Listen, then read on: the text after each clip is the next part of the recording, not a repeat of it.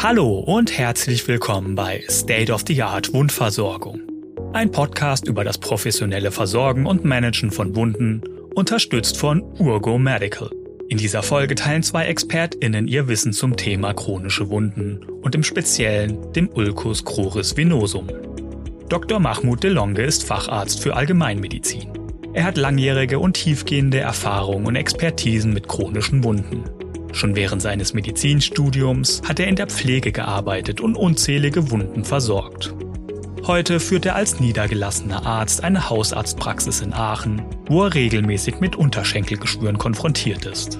Sein breites Wissen über Wundbehandlung gibt Dr. DeLonge in der Urgo Academy weiter. Inga Hoffmann-Tischner leitet als Pflegefachkraft und Pflegetherapeutin das ICW-zertifizierte Wundzentrum Aachen und das Wundmanagement Köln. Ihr Schwerpunkt ist die Wundbehandlung. Sie ist Spezialistin für die Vakuum-Werktherapie und Expertin für phlebologische und lymphologische Versorgung. Außerdem engagiert sie sich in der ICW, der Initiative Chronische Wunden im Raum Köln und Aachen und ist Mitglied des wissenschaftlichen Beirats des ICW.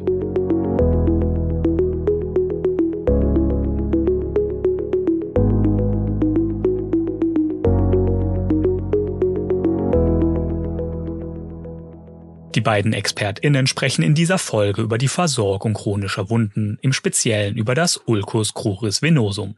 Das Ulcus cruris beschreibt erstmal eine Läsion am Unterschenkel, die durch eine kleine Verletzung oder sogar ohne äußere Einflüsse entstehen kann.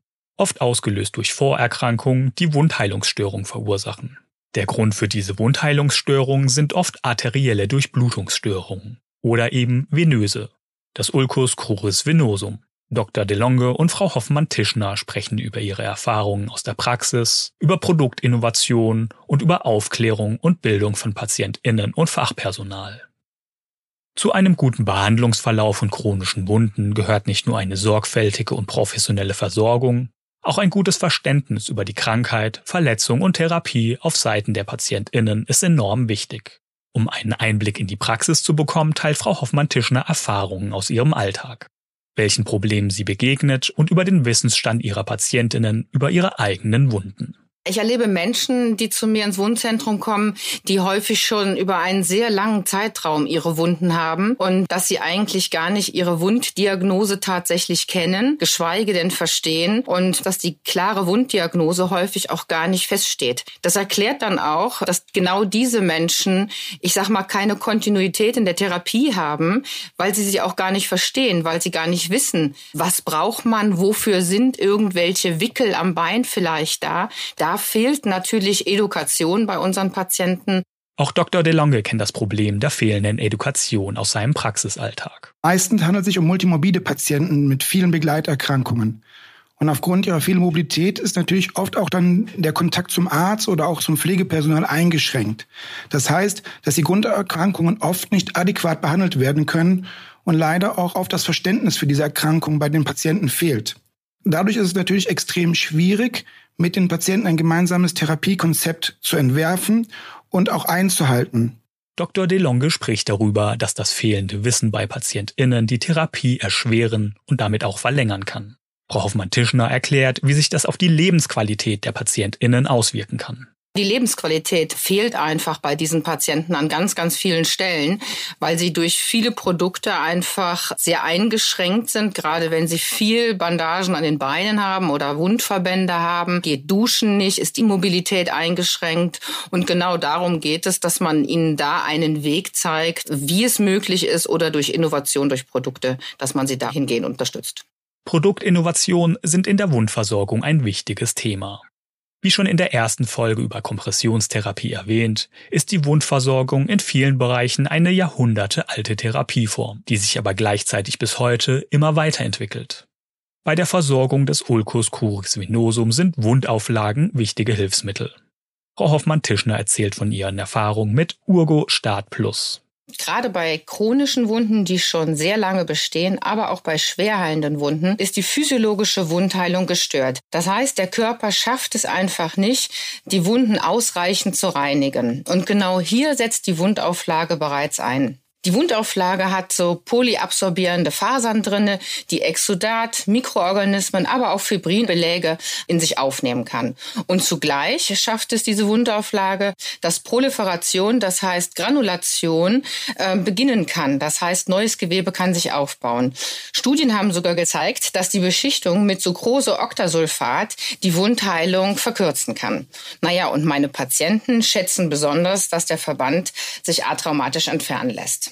Neben den Wundauflagen sind bei der Versorgung des Ulcus cruris venosum Kompressionsbinden unabdingbar. Die Urgo K1 ist eine Kompressionsbinde, die durch eine 3D-Webtechnik gleich mehrere Lagen vereint. Auch dazu kann Frau Hoffmann-Tischner ihre Erfahrungen teilen. Das heißt, Sie müssen verstehen, wofür die Kompressionstherapie ist und Sie müssen sie auch wollen. Sie müssen auch Wundheilung wollen.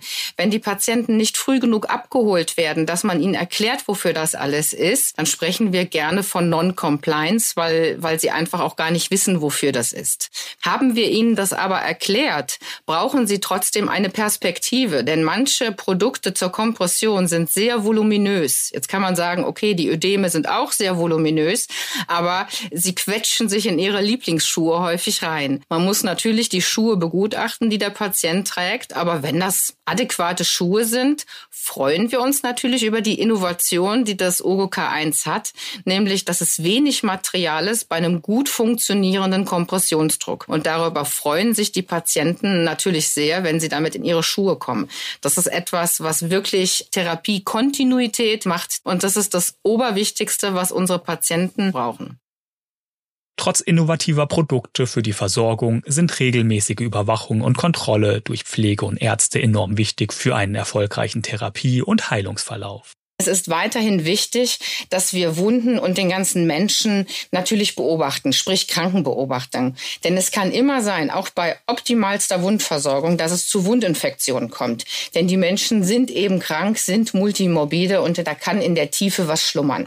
Und gerade dann ist es wichtig, wenn wir Wundinfektionen haben, dass wir gezielte Maßnahmen vielleicht zusätzlich ergreifen. Ausgangspunkt der Versorgung und der Produktinnovation war die Lebensqualität der Patientinnen.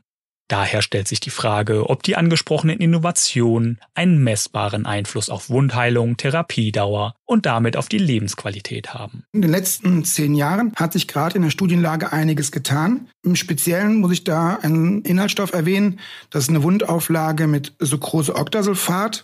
Da wurde in den letzten zehn Jahren einiges geforscht, wo gezeigt wurde, dass eine bessere Wirksamkeit, aber auch eine schnellere Wundheilungsgeschwindigkeit nachgewiesen werden konnte, was natürlich dann auch zu einer verbesserten Lebensqualität geführt hat.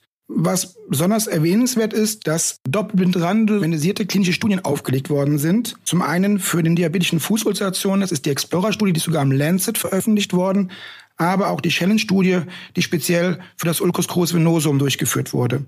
Und auch diese zeigten die eben angesprochenen Vorteile. Aber es gab auch gepoolte Datenanalysen von acht Anwendungsbeobachtungsstudien aus Deutschland und Frankreich, in denen mehr als 10.000 Patienten eingeschlossen wurden, die ebenfalls nachweisen konnten, dass bei der Anwendung von Sucrose-Octasulfat dass zum einen mehr Wunden abgeheilt sind, aber auch die Wundheilungszeit sich deutlich verringert hat und was natürlich ebenfalls wieder zur verbesserten Lebensqualität geführt hat. Neben der Weiterentwicklung der Versorgungsprodukte wurden bereits Aufklärung und Education der PatientInnen angesprochen. Doch nicht nur bei PatientInnen fehlt wichtiges Wissen über ihre eigenen Wunden und Therapiemöglichkeiten. Dr. DeLonge berichtet, dass es auch in Praxen, Kliniken und bei Fachkräften teilweise Wissenslücken gibt. Hinzu kommt natürlich oft, dass die Entscheidung bezüglich der Therapie von dem jeweiligen Therapeuten abhängt und dementsprechend auch von seinem Wissensstand oder auch seiner beruflichen Erfahrung. Hinzu kommt, dass auch oft vielleicht aus Ängsten heraus sein Wissen nicht äh, klar formulieren zu können, man sich auch nicht traut, mit Netzwerken zusammenzuarbeiten und auch sein fehlendes Wissen dem anderen preiszugeben. Als eine Ursache dieser Wissenslücken nennt er fehlende Standardisierung, sowohl in der laufenden Praxis als auch in der Ausbildung. Diese Standards könnten wichtige Wissenslücken schließen, Therapiekonzepte vereinheitlichen und Therapien vereinfachen. Ich habe ja mehrere Patienten bei verschiedenen Pflegediensten. Auch dort gibt es keine Standards oder auch in den Altenheim, aber auch unter uns Ärzten. Ich will uns da gar nicht ausschließen, weil auch teilweise unser Ausbildungsstand unterschiedlich ist, auch unter den Allgemeinmedizinern. Es wurde in den letzten Jahren ein Standard eingeführt in der Allgemeinmedizin, aber vor meinem Facharzt der Allgemeinmedizin war es so, dass man in den fünf Jahren seines Facharztes eigentlich selbst entscheiden durfte, in welchem Fachgebiet man arbeiten möchte. Das ist in anderen Fachgebieten nicht so. In Orthopädie und anderen Fachgebieten ist das klar geregelt, aber das war nicht so. In Orthopädie und anderen Fachgebieten ist das klar geregelt, aber das war in der Allgemeinmedizin lange Zeit offen und wurde erst äh, zu meinem Facharzt. Personal sind standardisiert. Auch in der Ausbildung von Fachpersonal sind Standardisierungen, Anpassungen Standardisierung effizient eingesetzt und angewandt werden. Das funktioniert aber nur eingesetzt und angewandt werden. Das funktioniert aber nur, wenn sie bereits in der Ausbildung verpflichtend sind und nicht zur Wahl stehen. Also ich war ja auch aktiv hier in Aachen an dem Modellstudiengang der Uni beteiligt. Da war ich selber noch Student, weil wir schon damals erkannt hatten, dass es, wenn man es nicht mehr braucht oder nicht dort formuliert hat oder in die Fach im Fach, wenn man es nicht mehr braucht oder nicht dort formuliert hat oder in die Fachrichtung ging, einiges vergessen hat.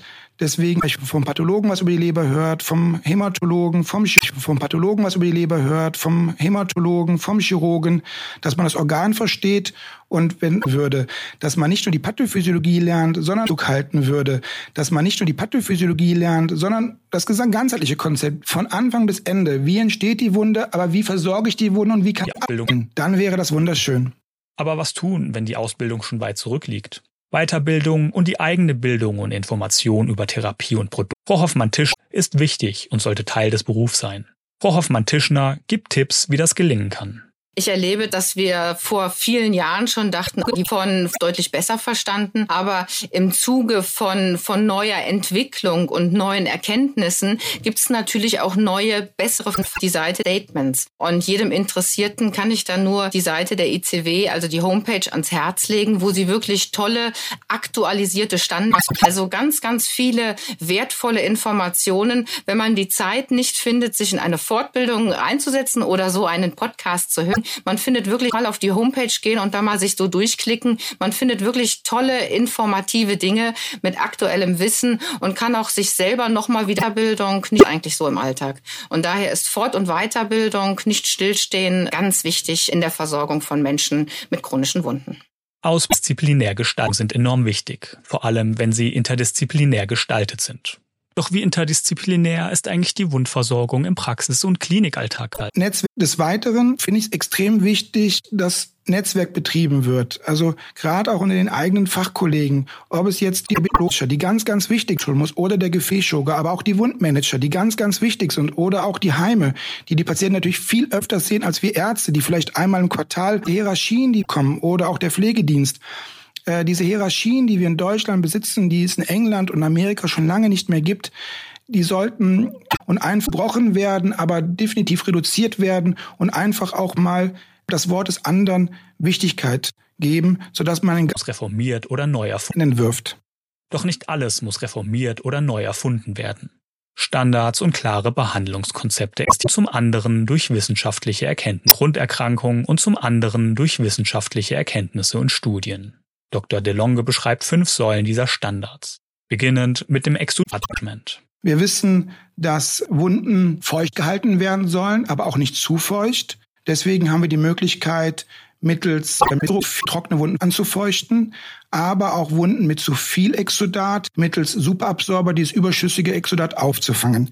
Die zweite Säule betrifft Sauerstoffzufuhr der Wunde. Viele chronische Wunden leiden unter Hypoxie. Das ist ein Sauerstoffmangel. Und selbst nach einer Revaskularisierung von venösen Ursache, auch einer adäquaten Kompressionstherapie einer venösen Ursache, kann ein Sauerstoffmangel vorliegen. Und dementsprechend gibt es die möglichbare Verfahren, das oder auch mit norm- oder hyperbarer Verfahren das Sauerstoffangebot zu verbessern. Die dritte Säule betrifft die Infektionskontrolle und Therapiebegleitung. Da kommt es auch immer wieder vor, dass chronische Wunden infiziert sind. Deswegen ist es ein Muss, dass jede chronische Wunde mittels eines Abstrichs kontrolliert wird. Und es sollte dementsprechend auch eine resistenzgerechte antibiotische Therapie erfolgen. Es besteht aber weiterhin natürlich die Möglichkeit, auch lokale antiseptische Mittel anzuwenden, wie Octinidin oder auch Auflagen mit Silber. Auch die vierte Säule betrifft die Therapiebegleitung. Konkret geht es um die Unterstützung des Heilungsprozesses. Es fällt immer wieder auf, dass Wunden, die formal als gut therapiert erscheinen, trotzdem nicht abheilen. Das liegt meistens daran, dass eine Störung des Wundheilungsprozesses vorliegt. Deswegen gibt es die Möglichkeit, mittels Wundtherapeutika diesen Heilungsprozess aktiv zu gestalten. Beispiele dafür sind die Modulation der Matrix-Metalloproteasen, aber auch des pHs und der Wachstumsfaktoren. Die fünfte und letzte Säule betrifft das Gewebsmanagement. Darunter versteht man im Grunde alle Maßnahmen der Wundgrundkonditionierung. Ähm, Beispiele hierfür sind zum Beispiel chirurgische Maßnahmen wie das Debridement, aber auch physikalische Maßnahmen wie Strom, Ultraschall oder Plasma. Und all diese Maßnahmen dienen natürlich der besseren Granulisation und der Reepithelialisation. Aber der Goldstandard bei Ulcus coris venosum, das ja unser heutiges Thema ist, natürlich die Kompressionstherapie. Die Versorgung des Ulcus coris venosum und anderer chronischer Wunden geht meist mit einer langen Therapiedauer einher. Frau Hoffmann-Tischner und Dr. DeLonge haben hilfreiche Tipps für Pflege, Fach- und Arztpersonal, das mit der Behandlung chronischer Wunden betraut ist. Ja, also wenn bei mir jemand Neues im Team anfängt, ist das, glaube ich, das Erste, was ich ihn bitte, dass ich ihm sage, bitte hör nicht auf, dich zu wundern. Denn es ist immer irgendwie alles ein bisschen anders, es ist nie gleich. Und die Wunde ist letztendlich ein Symptom einer chronischen Grunderkrankung. Und es hat Gründe, warum der Patient in dieser Situation ist und warum seine Lebensqualität so eingeschränkt ist. Wenn man sich wundert, dann muss man gucken, wo das Ganze herkommt. Deswegen auch bitte verurteilen Sie Patienten nicht, wenn sie die Kompression abgelegt haben. Denn die hat vielleicht einfach schlichtweg wehgetan oder irgendetwas war da. Oder Sie haben sie für falsch identifiziert nach dem, was Sie verstanden und gelernt haben. Und damit haben wir eine ganz wertvolle Information, wenn Sie sie abgelegt haben, nämlich dass Education noch nicht stattgefunden hat, wie der Patient es braucht. In seiner Formulierung, in seinen Wörtern kann, so wie es notwendig ist. Ich habe auch einen Leitsatz, den ich immer sowohl meinen Formulanten als auch meinen Weiterbildungsassistenten oder meinen Mitarbeitern sage. Glauben ist gut, Kontrolle ist besser. Ich finde es immer wichtig, den Patienten selber zu untersuchen. Sich nicht nur auf Untersuchungsbefunde anderer zu verlassen oder Aussagen. Das bedeutet nicht, dass ich dem Patienten nicht glaube oder den Angehörigen. Aber es ist oft so, dass zum einen aufgrund des eigenen Selbstbildes, wovon ich ja als Arzt auch nicht ausgeschlossen bin, deswegen behandle ich mich ja auch selber nie, man soll sich als Arzt auch nie selber behandeln, man teilweise Sachen anders sieht, als wenn eine neutrale Person auf die Sache schaut. Deswegen ist immer für mich wichtig, ich sage immer folgenden Satz, nie eine Diagnose durch die Hose, ähm, immer den Patienten zu untersuchen. Das ist immer das Erste, was ich im Vordergrund stelle. Weil nur wenn ich untersuche, fühlt sich der Patient auch ernst genommen. Das spüre ich jeden Tag, dass Patienten sich wundern, dass mal ein Arzt wirklich einen auch ausziehen lässt. Und gerade in dem Zusammenschau merkt man auch dann, dass die Patienten viel offener für das gesagte Wort oder auch für die begonnene Therapie sind, als wenn sie sich nicht ernst genommen fühlen. Zuletzt bleibt zu sagen, wie wichtig Zeit und Geduld sind. Für Gespräche, Aufklärung, Untersuchung und den gesamten Therapieverlauf. Meine letzte Take-Home-Message ist eigentlich, dass Wundversorgung viel, viel mehr ist, als die Wunde nur versorgen. Denn wir behandeln die Wunde, wir betreuen den Patienten und wir begleiten ihn. Und genau das ist es, was die Menschen brauchen. Die brauchen einen Coach quasi, ein Management in Richtung Wundheilung oder in Richtung das Ziel, was man hat. Denn es gibt auch nicht heilende Wunden und da geht es darum, Infektion zu vermeiden, dass man atraumatisch ist und all diese Dinge, wie die für den Patienten wichtig sind und, und für uns, die den Wundverband machen. Denn auch wir wollen zufriedene, lächelnde Patienten. Das war State of the Art Wundversorgung zum Thema chronische Wunden. Das komplette Interview mit Dr. Mahmoud Delonge und Inga Hoffmann-Tischner, geführt von Antje Thiel, finden Sie als Bonusfolge im Podcast. State of the Art Wundversorgung ist eine Produktion der Georg Thieme Verlag AG mit freundlicher Unterstützung von Urgo Medical.